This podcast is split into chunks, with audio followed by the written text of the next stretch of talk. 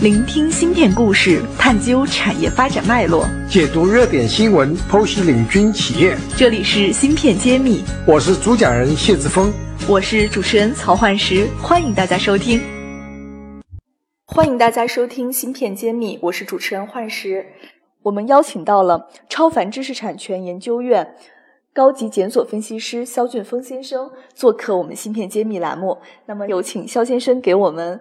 听友们打个招呼。嗯，大家好，我叫肖俊峰，来自于超凡知识产权，从事于专利检索咨询方面的工作，主要的领域是半导体芯片和相应的具体的一些常规的应用场景，包括了电子器件、工业电机等等方面的应用实景的一些专利方面的检索和分析工作。啊，其实刚刚那个，呃，肖老师，我这里管您叫肖老师，讲的是非常言简意赅的，但实际上他在这个行业从事的时间也非常久。我也私下打听了一下，他还是我们半导体专业的科班出身。那么我其实我很想问问这个肖老师，为什么当年你放弃了做技术，走上了做专利审核，然后或者是做专利咨询这条路？这样的路径实际上是没有规划的，啊，因为。在前一个阶段从事技术开发大概有四年左右的时间的时候，其实上是也是遇到了一些瓶颈，因为我们很多时候借鉴的技术都是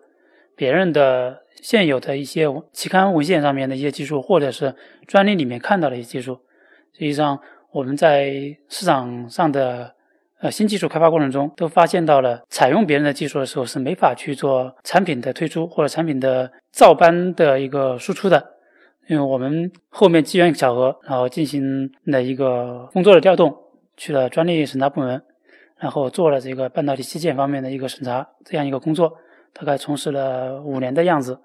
然后后面因为这一个半导体这个行业的诉讼，特别是国内的诉讼相关的呃事情会发生的比较多，不管是对于半导体芯片，还是其他的发光的半导体应用场景下，特别是相对成熟的细分行业里面。有特别多的专利相关的纠纷出现，所以后面有机会我们就进行相应的一个检索咨询相应的工作。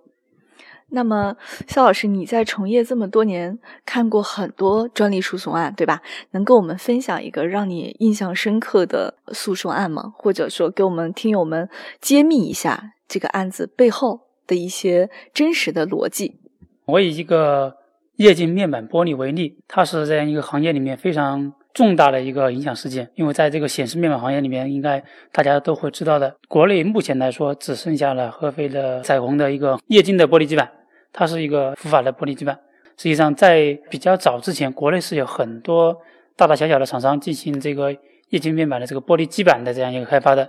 公司是有很多，但是大家也都知道，这样是早期的时候，中国人是不太注重专利保护的。在液晶这个行业扩展大的时候，大家都纷纷的上马产能，就通过一定的兼并重组，最后形成了两到三家比较大的公司。但是国内形成这样的一个格局之后，然后就被国外的某巨头公司盯上了，通过专利诉讼的方式，直接导致了某一到两家厂商的商业上非常困难。最严重的一家导致是直接关厂，因为他们的产品完完全全照搬这一家。国外的巨头公司啊，最终这家公司在诉讼判决生效之后，最终关厂。现在目前而言，嗯，只有合肥的彩虹这一家公司能够去在这样一个专利诉讼的过程中存活下来，也是得益于他们在前期进行了一定程度的专利保护，呃，以及在这个诉讼过程中也寻求的一定的程度的和解。因为有一定的专利的保护，就是有一定的。谈判的资本最终保留下来了这样一个国内的目前来说唯一一家上规模的呃或者说规模化的液晶面板的玻璃提供商，这是半导体这个大行业里面比较典型的一个一个例子。再有一个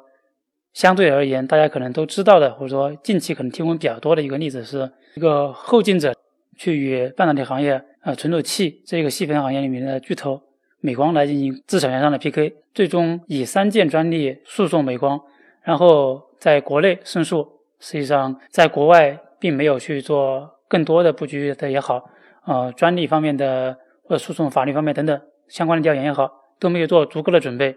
最终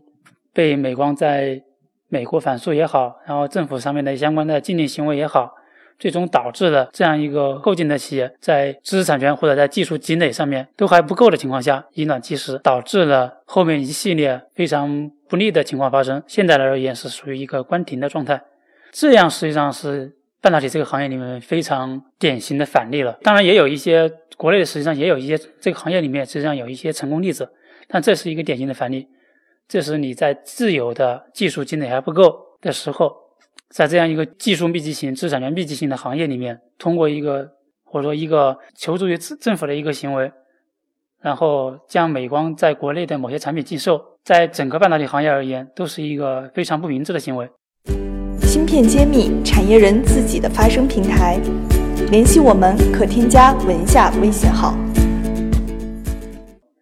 这几个案子其实像晋华，我们是在业内还是影响力比较大的。那很多人当时也觉得这个损失是非常惨重的。那这些都是做的不好的典型。您觉得，如果一些公司想要在专利保护取得一些保障，尤其我们中国半导体作为后起之秀，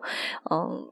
也是有一定的追赶的因素在里边。那我们应该怎样去考虑做专利布局和专利保护，才有可能避免这些风险？嗯，在中国也是有非常典型的正面例子的。大家都知道，这个半导体企业里面，在特别是制造企业里面，实际上是有几个非常重要的设备的。这些原有的主要厂商都是美国或者日本或者是欧洲的部分企业，而国内实际上是有一家在刻蚀机或者在在刻蚀机这个领域里面，嗯，有非常多的这个技术积累，或者说有非常好的专利布局的公司。上海的中微在尹先生的带领的一帮技术人员回国的情况下，最终找到投资人去做相应的刻蚀机的这个开发的时候，实际上我们有过交流，我们这边操盘跟中微有过交流，他们最初就是准备做产品开发的时候，就把应用材料所有的专利，所有关于刻蚀机相关的专利进行了分类研读，进行一定的标注，整体上摸清楚了它所有的技术在专利上是怎么进行布局的。在他们自己的产品开发中，所有的工程师也好，呃，技术开发人员也好，都是在避开着这个应用材料等等其他公司的专利技术的，以至于现在他们开发到五纳米这个制程的适用的这个刻蚀机的时候，已经能够进入国际一流厂商的采购名单之中。一流厂商对于知识产权的重视程度，实际上是在国际上是最为严苛的。他们在知识产权这一块，我们。总体上的这样一个评价是：预先防控，掌握竞争对手的信息，在自己产品开发时候充分的实施，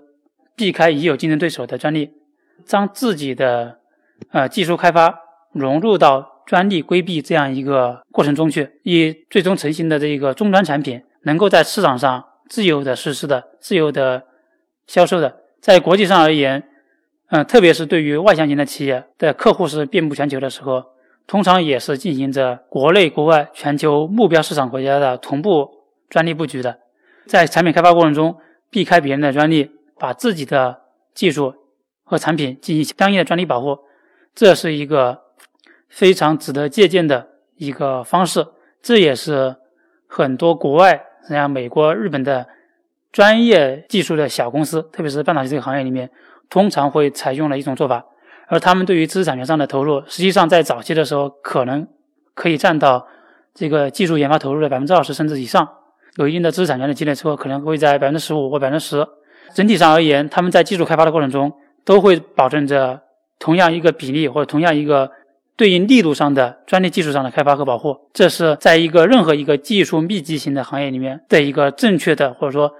非常正面的一个做法。嗯，比如说。道理都是一样的，只有你早期的时候提早做一些投入，才能取得这样的一个好的效果。非常感谢我们肖老师能参加我们今天芯片揭秘的分享，然后给我们听友们带来了一个非常不一样角度的和不一样视角的一个分享。那谢谢大家，谢谢肖老师，谢谢谢谢。嗯嗯，我是超凡知识产权研究院肖俊峰，我在芯片揭秘等着你。